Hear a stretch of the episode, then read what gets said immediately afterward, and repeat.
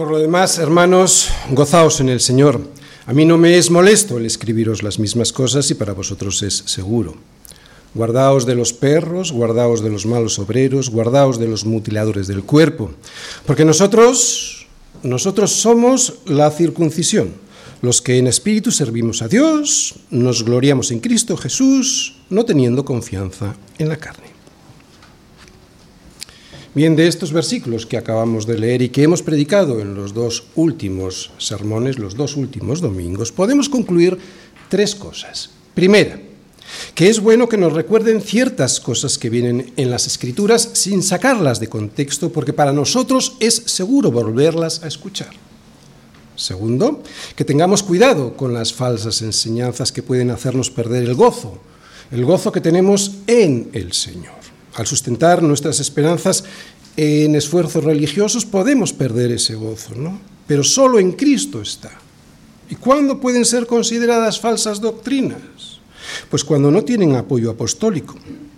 De ahí, mucha, de ahí la importancia de prestar mucha atención a lo que nos dice Pablo sobre lo que es el verdadero cristianismo. Y tercero, ¿qué es lo que nos dice Pablo que es el verdadero cristianismo? Pues los que adoramos a Dios por el Espíritu, Solo nos gloriamos en Cristo Jesús y no tenemos ninguna confianza en la carne. Nosotros somos la verdadera circuncisión. Esto es lo que caracteriza a un verdadero cristiano. Por eso Pablo utiliza palabras tan duras contra los falsos maestros. Así que debemos estar muy atentos a esas falsas enseñanzas que pueden aparecer por la Iglesia, primero porque son con sus lisonjas, con sus mentiras, con su palabrería, con su falsa piedad, porque muchas veces vienen con piedad, pero es falsa. Van a conseguir llevar nuestra vida al desastre aquí y a la perdición allí. Y segundo, porque estos falsos maestros se dedican a dividir la Iglesia con enseñanzas falsas basadas en esfuerzos humanos. La sana doctrina jamás divide a la iglesia. La falsa enseñanza, sí.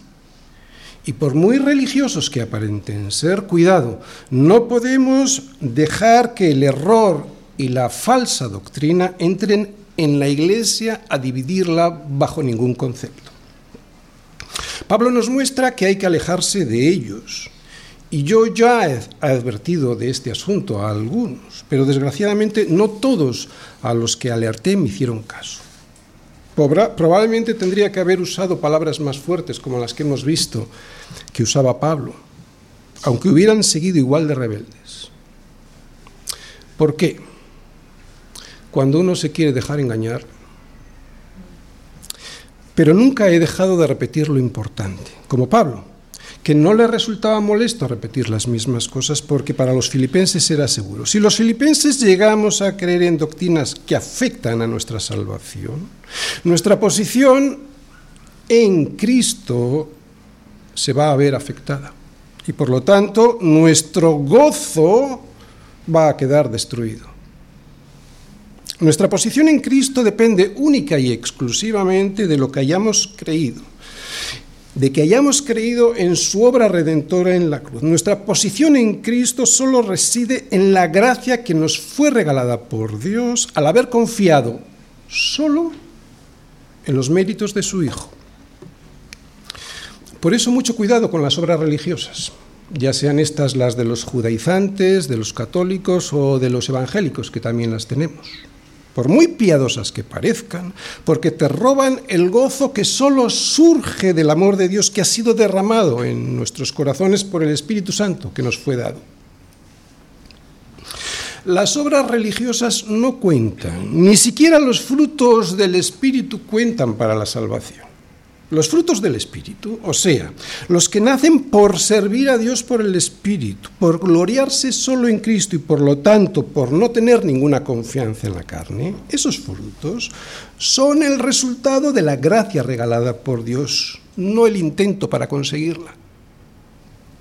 Por eso queda eliminada toda jactancia de nuestra vida cuando damos el fruto que Dios quiere que demos.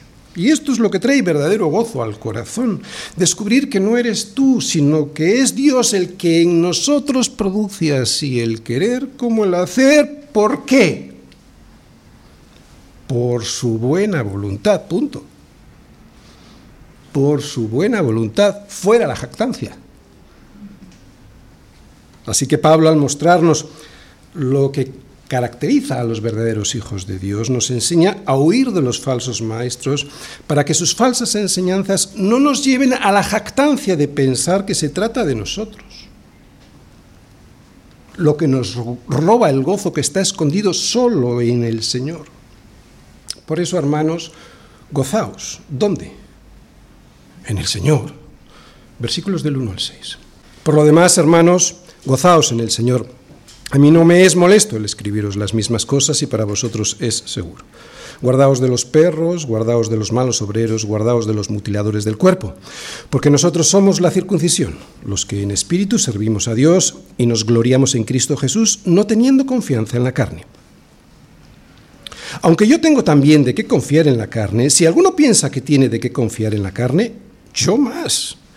Circuncidado al octavo día, del linaje de Israel, de la tribu de Benjamín, hebreo de hebreos, en cuanto a la ley, fariseo, en cuanto al celo, perseguidor de la iglesia, en cuanto a la justicia que es en la ley, irreprensible. Fuera la jactancia, porque podemos tener todo y no tener a Cristo. Filipenses 3, versículos del 4 al 6. Bien, el tema de la predicación de hoy es ver cómo Pablo nos muestra, a través de su propio ejemplo, que apoyarse en los méritos propios para ganar el favor de Dios nos lleva a la jactancia y que ese será el mayor de nuestros errores que podemos cometer, porque será entonces cuando perderemos el gozo de la salvación al no tener al Señor de esa salvación. Y lo voy a explicar a través del siguiente esquema. Primera parte, introducción. Segunda parte. ¿De dónde viene la confianza en la carne? Versículo 4. Y tercera parte, el ejemplo de Pablo, versículos del 5 al 6. Muy bien. Introducción. Toda jactancia, la mía, la que surge de mis obras y de quién soy yo, toda esa desaparece en cuanto entra en mi vida Jesucristo. Y así debiera ser siempre. En el momento en el que Cristo aparece en mi vida y me rindo a Él, la jactancia desaparece. Pero, ¿desaparece del todo? No, del todo no desaparece, sino que se pasa de bando. Y es cuando uno se jacta, pero solo en Cristo. Es lo que ocurre, lo que le dijo Pablo a los Corintios. Hermanos, cuando fui a vosotros a anunciaros el testimonio de Dios, no fui con excelencia de palabras o de sabiduría. O sea, no fui con la jactancia del que se sabe elocuente e inteligente, no. Pues me propuse no saber entre vosotros cosa alguna sino a Jesucristo y a este crucificado. Dice Pablo, ahora mi jactancia es Jesucristo. Es Él en quien me glorío. ¿Pero por qué? ¿Por qué Pablo nos dice que debe ser así? ¿Cuál es el motivo por el cual debemos gloriarnos solo en Cristo? Bueno, para empezar, porque es la prueba de que estoy en Él, que soy totalmente suyo, definitivamente. Pero otra vez, ¿por qué? Necesitamos escuchar por lo menos un motivo, ya que nuestro culto ha de ser racional, basado en hechos, no un culto irracional, sustentado en sentimientos o en suposiciones. Bien, pues presta mucha atención porque los cristianos a veces podemos cansarnos de escuchar ciertas cosas que creemos que ya sabemos. Y sin embargo Pablo no se cansa de, repetirlas. ¿Por qué? Porque sabe que es seguro para nosotros volverlas a escuchar. Y una de ellas, probablemente la más importante, es ¿quién es Jesucristo? ¿Y por qué esto es tan importante? Porque solo conociendo bien quién es Jesucristo, podremos gloriarnos en Él. Tú no te puedes jactar de alguien que no conoces. Por eso cuando un cristiano se cansa de oír, de hablar, quién es Él y lo que hizo en nuestro lugar, malo. Lo mejor que podemos hacer en esos casos es agachar la cabeza y prestar atención a aquello que los verdaderos pastores y maestros no les molesta repetir, porque es bueno para la congregación volverlo a escuchar. ¿Sabías que a los falsos maestros no les gusta hablar de Cristo? Pueden hablar de iglesia o de Jesús, pero no de Cristo. Pueden hablar de religión, de ritos, de hacer cosas buenas, a veces no tan buenas. Pueden hablar de, no sé, de cualquier cosa para calmar su conciencia. Incluso les puedes oír hablar de iglesia y hasta de Jesús. De Jesús como maestro bueno, de Jesús como líder religioso que se enfrentó al poder. Siempre un Jesús humanista, pero jamás del Cristo, de aquel que descendió del cielo y se hizo hombre para cumplir una misión de aquel ante quien hay que rendirle cuentas. Eso es lo que no quieren.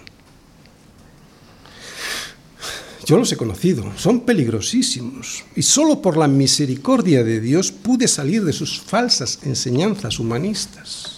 Así que tenemos que escuchar las veces que sean necesarias, un mínimo de una vez por semana desde este púlpito, quién es aquel del que decimos que nos gloriamos. El verdadero pueblo de Dios jamás se cansa de escuchar de aquel que es el artífice de su salvación y por eso tampoco se cansa de cantarle, de alabar sus virtudes y de proclamar su gloria y honor. Por eso en esta introducción me gustaría exponer los motivos por los cuales nos gloriamos en Cristo, solo en Cristo. ¿Por qué? ¿Por qué los cristianos nos jactamos, nos gloriamos solo en Cristo? ¿Cuáles son esos motivos? Bueno, motivos hay muchos, pero todos surgen de estos dos. Primero, porque es el Hijo unigénito de Dios y esto es un milagro, el milagro de la encarnación. Y segundo, por su amor hacia nosotros al hacerlo, al encarnarse, porque esta era la única manera de salvarnos. La encarnación es algo que los falsos maestros no enseñan porque no se cree en este milagro. Por eso hablan de un Jesús maestro, de un Jesús religioso y místico, de un Jesús líder cuasi político que va desde el comunismo al anarquismo, pero nunca del Hijo de Dios. El propósito de la encarnación, el motivo por el cual la segunda persona de la Trinidad se hizo carne, fue para poder salvarnos de nuestros pecados. Si Dios hubiese considerado que nosotros, por nuestros propios méritos, hubiéramos podido salvarnos, jamás le hubiese pedido al Hijo que se encarnara para sufrir en nuestro lugar lo que a nosotros nos correspondía defender. Con los otros líderes como Abraham, Isaac, Jacob, Moisés, Josué, David, etc., hubiera sido suficiente. No hubiera sido necesario enviar a su Hijo. Pero es evidente que nunca pudimos, que ellos eran tan insuficientes para llevarnos a la salvación como insuficientes fueron para salvarse a sí mismos. Pero Dios sabe lo que nosotros no queremos saber hasta que nos es revelado, que no podemos salvarnos a nosotros mismos, que la justicia que nos toca defender en el cuadrilátero de la vida para poder presentarnos delante de Dios sin ser avergonzados y luego destruidos es enorme nos supera. Por eso el Padre envió a su Hijo para que fuese Él quien se peleara en nuestro lugar, venciendo a una muerte a la que no podíamos vencer. Él es el héroe, Él es nuestro héroe. ¿Te has fijado cómo nos gustan los superhéroes cuando los vemos en las películas? ¿Sí? Todos nos identificamos con el superhéroe de tal manera que cuando vemos que el malo se le resiste, sufrimos y sin embargo saltamos de alegría cuando vemos que nuestro héroe termina venciendo. ¿Sabes de alguien famoso? O aunque no sea famoso, ¿sabes de alguien al que admiras? ¿Qué pasa el día que le conoces? Que quieres hacerte una foto con él, ¿verdad? ¿Y por qué? Fundamentalmente porque luego quieres enseñársela a todo el mundo. ¿Somos así? Yo no soy famoso, pero en alguna ocasión me ha pasado que me han reconocido, pastor, ¿puedo hacerme una foto con usted? Yo, pues, pues sí, pues, pues, luego la quieren enseñar, ¿verdad? Quieres que todo el mundo sepa que conoces a ese al que admiras tanto.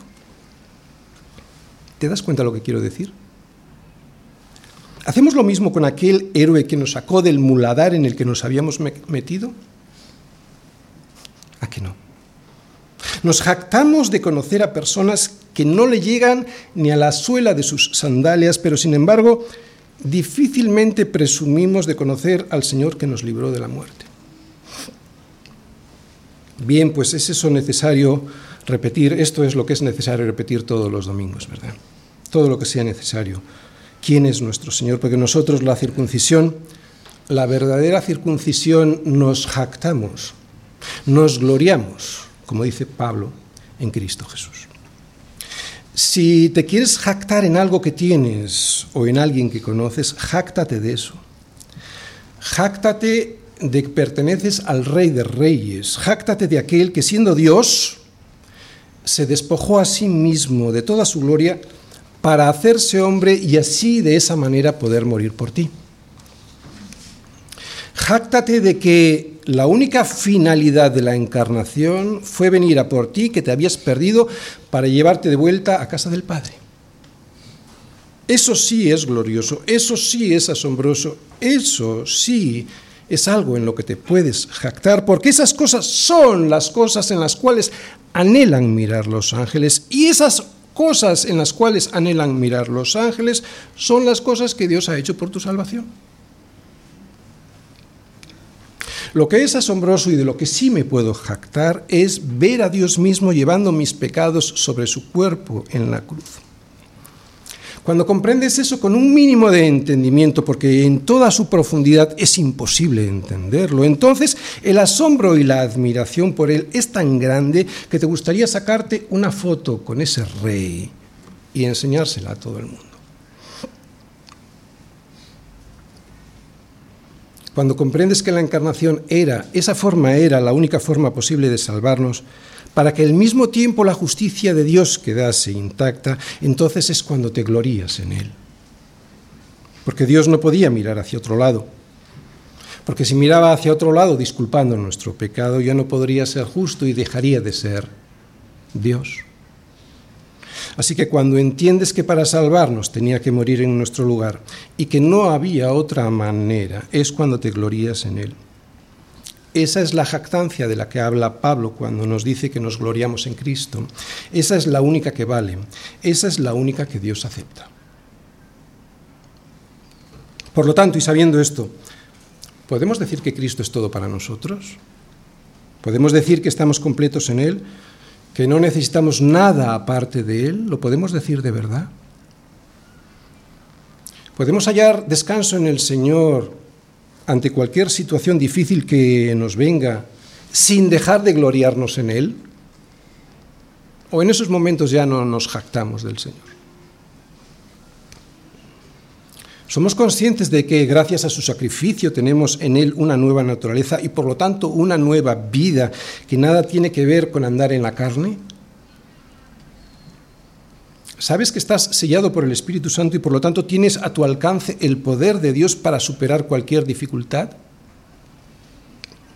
Y que tienes ese Espíritu Santo en tu corazón, sellando tu corazón, porque el Señor murió y resucitó y nos lo envió del Padre, llenándonos el corazón de su gozo, del gozo de la salvación. ¿Es Cristo todo para nosotros? ¿Podemos decir de verdad que nos gloriamos en Cristo porque Él es todo para nosotros, que sin Él no somos nada? Porque solo si Él es todo para nosotros podremos jactarnos en Cristo sin gloriarnos en nuestra carne. ¿Nos gloriamos solo en Él o seguimos teniendo confianza en la carne? Segunda parte. ¿De dónde viene la confianza en la carne? Dice Pablo en el versículo 4, aunque yo tengo también de qué confiar en la carne, si alguno piensa que tiene de qué confiar en la carne, ¿qué he subrayado? Yo más. Ahí está. Ahí está. En ese yo. ¿De dónde viene la confianza en la carne? Ahí dice Pablo que de mí mismo, de yo y de mis fuerzas. Yo más, dice él, siendo irónico, evidentemente. A los judaizantes no les faltaba ni celo ni esfuerzo. El problema es que todo lo hacían basado en sus fuerzas, en una doctrina equivocada, evidentemente. En la de creer que podemos ayudarle a Dios en nuestra salvación. Y esto es profundamente carnal. Circuncidarse, especialmente siendo adultos, no era fácil. Era un grado de compromiso muy alto y sin embargo mal dirigido. El acento lo ponían en ellos mismos, en sus esfuerzos conseguidos en la carne y no en el único sacrificio válido que es el de Cristo. Toda nuestra fe ha de estar basada en Jesucristo y ha de surgir de lo que Él nos dice en su palabra. Otra vez, nuestra fe ha de estar basada en Jesucristo y ha de surgir de, la, de lo que nos dice Él en su palabra. Porque la fe es por Él oír. ¿Y el oír por qué es? Por la palabra de Dios. Por eso tenemos que estar constantemente escuchando, leyendo también. Pero fíjate, habla de oír, escuchando, sobre todo escucharla porque para nosotros es lo único seguro. ¿Entendéis? debemos dejar de prestar oídos a lo que el mundo nos dice. Todo lo que el mundo nos dice siempre va a producir en nosotros temor. A los hijos de Dios siempre produce temor. De hecho, es lo que pretenden. Introducir en nuestras mentes el temor. ¿Sabes por qué? Porque nos anima a poner toda nuestra confianza en la carne para establecer nuestra propia justicia. Eso es lo que hace el, enemigo. Yo más, yo más, decía Pablo irónicamente. Por eso tenemos que escuchar constantemente a Dios para que sea Él quien nos recuerde dónde se encuentra la verdadera justicia, la que produce paz y gozo. ¿Quieres andar en el Espíritu y no en la carne para de esa manera poder tener gozo? Pues entonces deja de poner el oído en lo que dice el mundo. ¿Te has preguntado alguna vez por qué te falta la paz, la paz que sobrepasa todo entendimiento? ¿La paz que Dios te ha dicho que te quiere dar?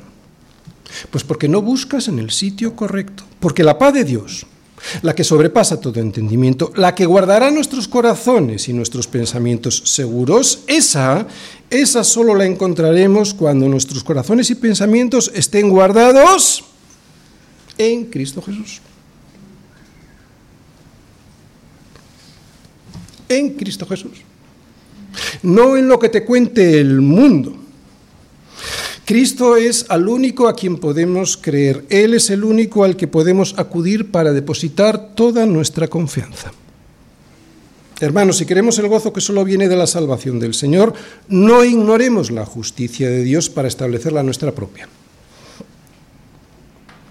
De ahí la necesidad de estar siempre escuchando la palabra de Dios. Vamos a Romanos 10, versículos del 1 al 4. Fijaos lo que dice Pablo. Hermanos, ciertamente el anhelo de mi corazón y mi oración a Dios por Israel es para salvación. Estaba, anhelaba que los hermanos, sus hermanos judíos pudiesen ser salvos y oraba por ello. Porque yo les doy testimonio de que tienen celo de Dios, pero fijaros, no conforme a ciencia, porque ignorando la justicia de Dios y procurando establecer la suya propia, no se han sujetado a la justicia de Dios, porque el fin de la ley es Cristo para justicia a todo aquel que cree. La confianza de los judaizantes estaba puesta al 100%, o mejor dicho, no estaba puesta al 100% en Cristo. Y su sacrificio en la cruz, claro. Y esto hay que repetirlo las veces que sean necesario, porque el ser humano es profundamente religioso. Tú y yo queremos agradar a Dios con nuestros logros, pero eso no es lo que dice la ciencia de Dios. Eso no es lo que dice la palabra de Dios revelada en su palabra. No, los judaizantes tenían ese problema y surgía de un yo, de un egocentrismo exacerbado. Los judaizantes se, creían superiores al resto. En su espiritualidad equivocada había un componente de superioridad moral. Yo puedo y tú no, yo me circuncido y tú no. Y sin embargo, Pablo, para que podamos entender mejor esta gran equivocación, para que los filipenses podamos entender mejor lo que significa poner nuestra confianza en la carne, nos lo va a explicar con su propio ejemplo. Tercera parte, versículos del 5 al 6. El ejemplo de Pablo. circuncidado al octavo día, del linaje de Israel, de la tribu de Benjamín, hebreo de hebreos, en cuanto a la ley, fariseo, en cuanto al celo, perseguidor de la iglesia, en cuanto a la justicia que es en la ley, irreprensible. Pablo les está diciendo a los judaizantes, mirad, ¿sabéis? Todo esto que pedís a los demás, yo ya lo tengo de sobra y de nada me valió. Y nos da una lista de las características de aquello en lo que él se podía haber sustentado y que ahora sustentado para su salvación y que ahora considera pues caca. Sí, sí, habla de eso, habla de estiércol, escúbalo en griego. Esto lo veremos el próximo domingo. Pero de momento vamos a ver las siete razones que da. Siete razones por las cuales él podría jactarse, pero todas ellas apoyadas en la carne y en las que cualquiera de nosotros, si hubiéramos sido un judío de aquel entonces, podríamos equivocadamente haber confiado para poder ser aceptados por Dios. Si la salvación fuese por obras en la carne, dice Pablo, entonces nadie como yo. Primero, circuncidado al octavo día. Con esta expresión nos está diciendo literalmente, soy uno de los del octavo día, lo que nos muestra el exquisito cumplimiento que observaron sus padres de la orden de Dios dada a Moisés, que vemos en Génesis 17, versículo 12, que dice, de edad de ocho días será circuncidado todo varón entre vosotros por vuestras generaciones. Así que con esto Pablo les estaba diciendo a los judaizantes dos cosas. Primero, que provenía de una familia que guardaban las reglas del Antiguo Testamento a rajatabla. Y segundo, que no había sido circuncidado como seguramente habían sido circuncidado algunos de ellos, o sea, como un prosélito gentil.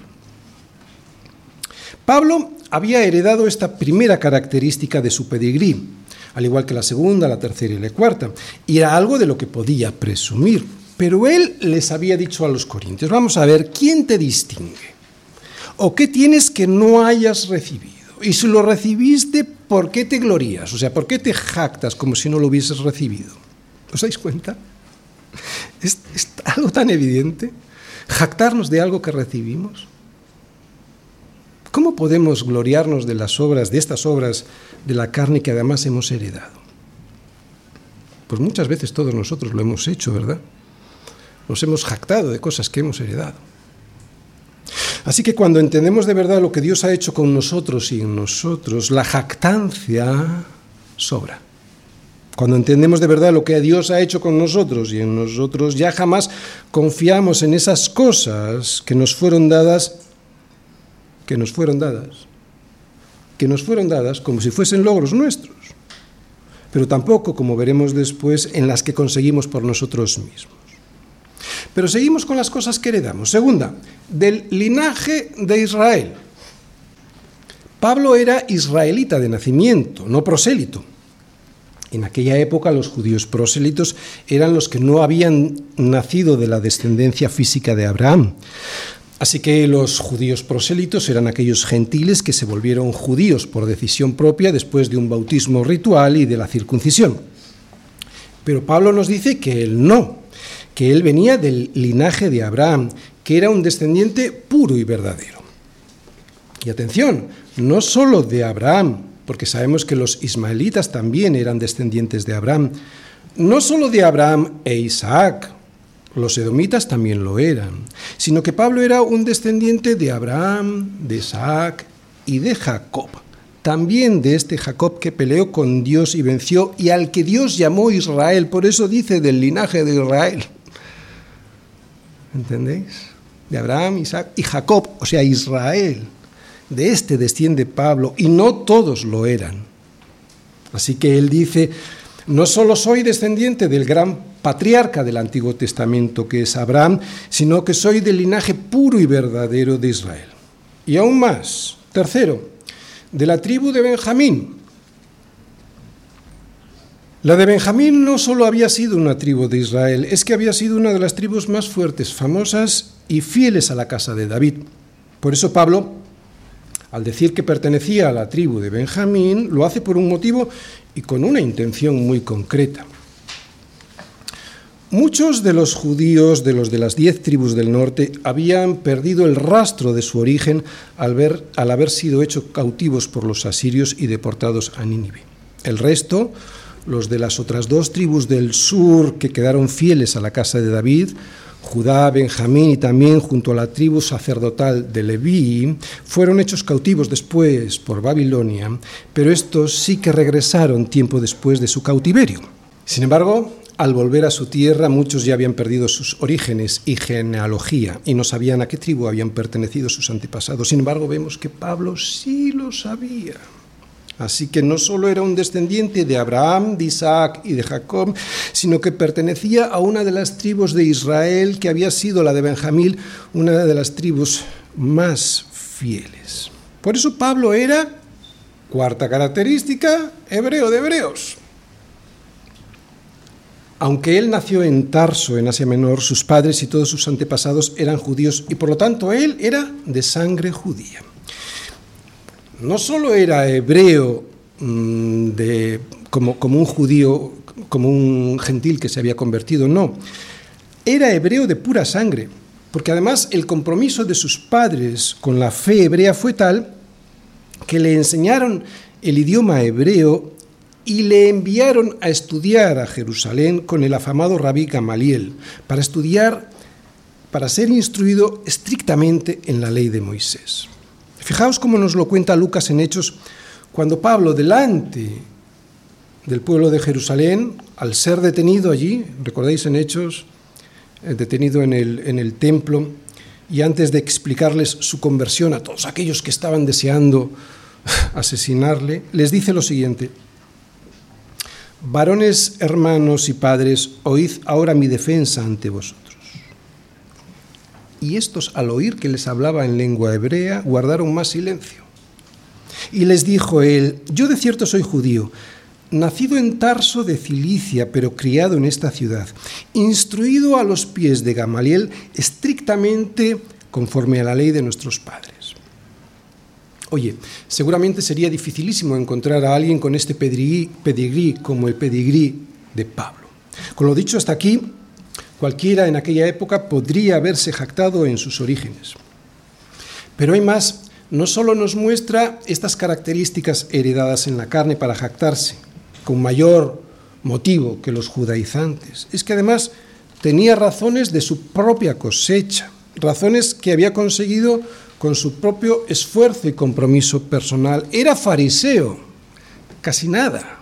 Quinta, fariseo. Ser fariseo era un estilo de vida muy comprometido porque era la secta más estricta de los judíos. A diferencia de los saduceos, que no creían en nada a no ser que fuera en ellos mismos, los fariseos guardaban la ley de Dios, estaban firmemente comprometidos con su pureza religiosa. Guardaban, como digo, estrictamente la ley mosaica para mantener su relación lo más pura con Dios. Es cierto que en los tiempos de Jesús los fariseos se separaron del espíritu original que les vio nacer. Sin embargo, aceptaban toda la Torá, especialmente doctrinas como la de la inmortalidad del alma, la resurrección del cuerpo y la existencia de los ángeles, algo que les diferenciaba de los saduceos que rechazaban todo esto. También estaban los herodianos, que junto a los saduceos eran especialistas en intrigas políticas, y los, celotes, más inclinados por las revueltas sociales. Pero no había nadie como los fariseos con su estima por la ley de Dios. Así que, como he dicho, ser fariseo no era ser cualquier cosa. Su origen, el de los fariseos, se debió al celo por la palabra que empezaron a sentir algunos judíos después de haber sido capturados primero y llevados al exilio después, al reconocer ahora y así, después de haber sido capturados, después de haber perdido su comunión con Dios en el templo, tantas advertencias que durante decenas de años los profetas les habrían hecho sobre el abandono que significaba tener en poco lo que Dios les decía a través de las escrituras. Así que el origen fue bueno. Pero el problema comenzó cuando empezaron a otorgarle más valor a las interpretaciones de los escribas que daban a la ley que a la propia ley escrita. Ponían por encima de la ley esas interpretaciones y sus propias tradiciones, haciendo de las escrituras algo subsidiario y casi sin valor. ¿Os suena de algo? La iglesia que tenemos ahí, la iglesia católica, ¿verdad? El Papa, el magisterio de la iglesia y sus tradiciones, y luego ya si eso la palabra. Esto era a lo que Jesús se oponía. Esto era lo que les echaba en cara a los judíos. Pero celo, celo, pasión y compromiso religioso, eso a los fariseos no les faltaba. Sexto, celo. Su celo lo muestra, lo demuestra Pablo el fariseo en su fanatismo por perseguir a la iglesia del Señor. Esta era la forma que él tenía para defender el judaísmo, la ley y las tradiciones que veía amenazadas por el cristianismo. Así que a celo a él nadie le ganaba. Respiraba amenazas y muerte contra los discípulos del Señor.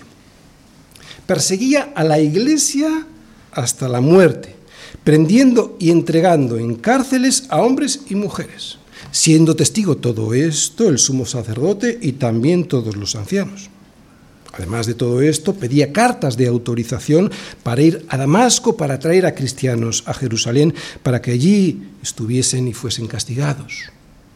Y cuando los mataban, daba su voto. Y muchas veces castigaba a estos cristianos en las sinagogas, les forzaba a blasfemar y endurecía sobremanera sobre ellos su actitud, persiguiéndolos hasta en las ciudades extranjeras. Así que por celo, por celo religioso a Pablo el fariseo no le ganaba nadie. De hecho, se dice que fue uno de los que apedrearon a Esteban. No lo dicen las escrituras, pero por lo menos estuvo allí. Así que no sería extraño que lo hiciese. Fijaos cómo lo cuenta Lucas en, en Hechos 7:58. Dice, y echándole fuera de la ciudad, a Esteban, echándole fuera de la ciudad, le apedrearon los judíos. Y los testigos pusieron sus ropas a los pies de un joven que se llamaba Saulo. Así que ya desde jovencito,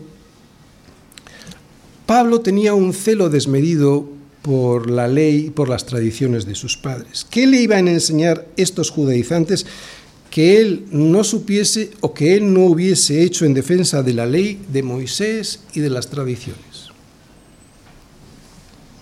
Oye, si por celo fuese, Pablo tenía garantizado el cielo. Pero el Señor le mostró que estaba equivocado Mientras iba camino a Damasco, le abrió los ojos. Mientras iba camino a Damasco persiguiendo a los cristianos, se dio cuenta de quién era Dios. Además era humanamente irreprochable. Según él, nadie le podía pillar en un renuncio. Fijaos, ¿quién da más? Séptima, irreprensible. Lo que aquí significa irreprensible es que si alguien podría haber sido justificado para salvación por cumplir las obras de la ley, Pablo tendría que haber sido justificado para esa salvación. Pero Jesús le demostró que no, que no era por obras, que tenía que ser por fe para que esas obras pudiesen ser aceptadas por el Señor como frutos, ahora y así, producidos y generados por Dios mismo en nosotros como los frutos producidos por los pámpanos, que sí los dan, es porque están insertados en la vid que es el Señor. Así pues, de estas obras, de las heredadas y de las producidas por uno mismo, era de lo que los judaizantes se gloriaban. Pero nadie como Pablo para desmentirles porque él había estado con Jesús cara a cara y sabía la verdad. Sabía que gloriarse en cualquiera de esas cosas era una afrenta total al sacrificio perfecto de Jesús en la cruz. Y que todo eso en lo que él antes se apoyaba para poder ser salvo era pura carne, orgullo, vanidad y arrogancia. Termino. Si has estado dormido hasta ahora, despierta tienes la oportunidad de, en el resumen, entender algo muy importante para tu vida. Fuera la jactancia. Este es el título. Yo creo que es un buen resumen de lo que Pablo descubrió cuando se encontró por primera vez con Jesús. Fue en aquel momento en el que sus ojos se abrieron a la verdad y todo aquello en lo que antes él se gloriaba, ahora ve que no vale para nada. ¿Qué le descubrió Jesús para que Pablo cambiara toda su teología de esta manera tan radical? A Pablo en sus escritos siempre le hemos escuchado decir que la justificación que Dios nos da, la única que a Él, que a Dios le vale, es la que Él nos da a través de la fe en el sacrificio de su Hijo en la cruz del Calvario, que no podemos nosotros justificarnos delante de Dios por guardar ninguna de nuestras obras, ni por guardar la ley de Moisés, ni la circuncisión, o por seguir las fiestas religiosas, que todo eso son obras en la carne que no justifican.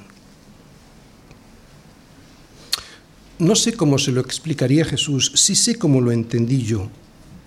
Como siempre suelo hacer, vamos a ir a Génesis para mostrar dónde empezó todo nuestro problema. Adán sabía que de todo árbol del huerto podía comer, mas del árbol de la ciencia del bien y del mal, no. ¿Por qué? Porque el día que de él comiere, ciertamente moriría. Y lo sabía porque Dios se lo había dicho personalmente. Y Adán se lo dijo a su mujer. Puede que no lo entendieran, no lo discuto, pero lo sabían. Leamos Génesis 3, versículos del 4 a 6, para ver las consecuencias del engaño. Entonces la serpiente dijo a la mujer, no moriréis sino que sabe Dios que el día que comáis de él serán abiertos vuestros ojos y seréis como Dios, sabiendo el bien y el mal. Y vio la mujer que el árbol era bueno para comer, que era agradable a los ojos, y árbol codiciable para alcanzar sabiduría. Y tomó de su fruto y comió, y dio también a su marido, el cual, así como ella, también comió.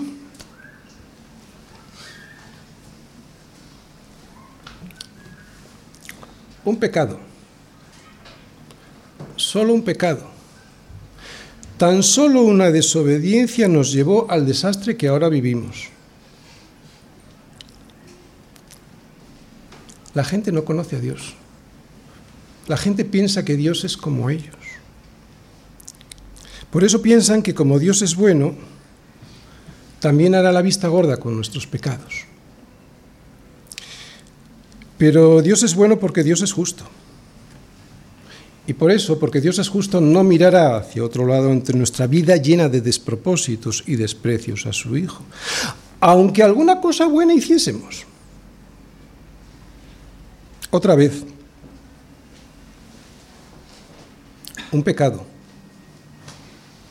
solo un pecado Tan solo una transgresión nos llevó al desastre que ahora vivimos. Sé que es difícil de entender para los incrédulos y por lo tanto de creer. ¿Cómo puede ser Dios tan estricto siendo tan bueno? Otra vez, porque es justo. El problema que nosotros tenemos es que vivimos rodeados de injusticia. Somos como, los peces, rodeados de agua, y no concebimos la vida sin ese agua que nos rodea, o sea, sin esa injusticia.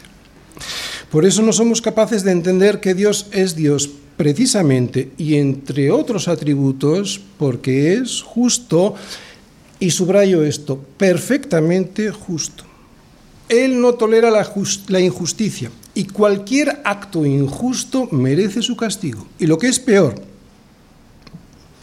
tan solo uno mancha al resto, como vimos en Adán. Y la disyuntiva que Dios tenía ante nuestra desobediencia en Adán era, ¿qué hago con ellos? ¿Les dejo morir a todos o les doy a un Salvador para que se agarren a Él y que les sirva de justicia vicaria, de justicia sustituta a su injusticia? Pues es lo que pasó en el Gólgota que toda la ira de Dios, esa que tiene reservada para explotar el día que tenga que juzgar a vivos y muertos, cayó sobre su Hijo mientras estaba sobre la cruz. Escucha bien, esta es la mala noticia del Evangelio que son buenas noticias.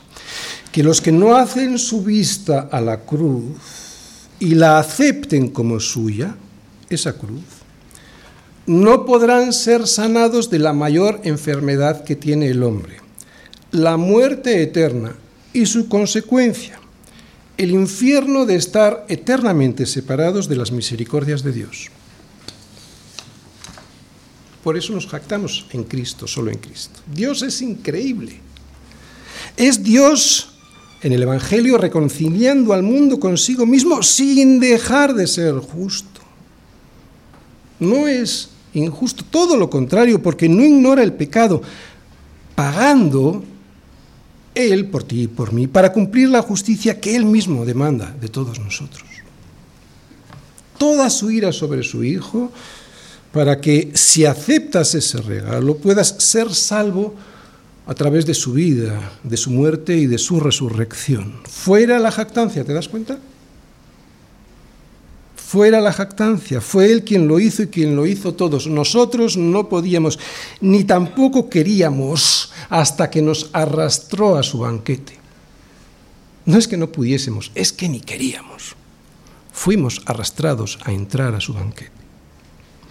Si estás siendo arrastrado ahora mismo para entrar a su banquete, déjate arrastrar. Déjate arrastrar. La fe contada por, por justicia, ¿a quiénes? A los que creemos en el que levantó de los muertos a Jesús, nuestro Señor, el cual fue entregado por nuestras transgresiones y resucitado para nuestra justificación. No se puede ser más claro. Allí fuimos perdonados de nuestras transgresiones y allí fuimos justificados en la resurrección. Sabemos que el propósito último de la ley es que viésemos nuestra injusticia en contraposición a la justicia perfecta demandada por Dios. De esta manera, al ver las demandas de la ley y nuestra miseria y absoluta incapacidad para poder cumplirla, poder ser, ir siendo llevados por ella, o sea, por la ley, para poder acogernos al regalo de la cruz. Pablo lo dice así, de manera que la ley ha sido nuestro ayo, o sea, nuestro tutor, para llevarnos a Cristo, a fin de que fuésemos justificados por la fe. Esto es lo que hace la ley. Mostrarnos que no somos buenos, aunque a nosotros nos parezca que sí. Esta es la virtualidad de la ley. Dios es bueno, el único bueno. Esto le gusta escuchar a la gente, ¿verdad? Pero esto es precisamente lo que más nos debiera preocupar, que Dios es bueno. ¿Por qué? Porque resulta que nosotros no lo somos.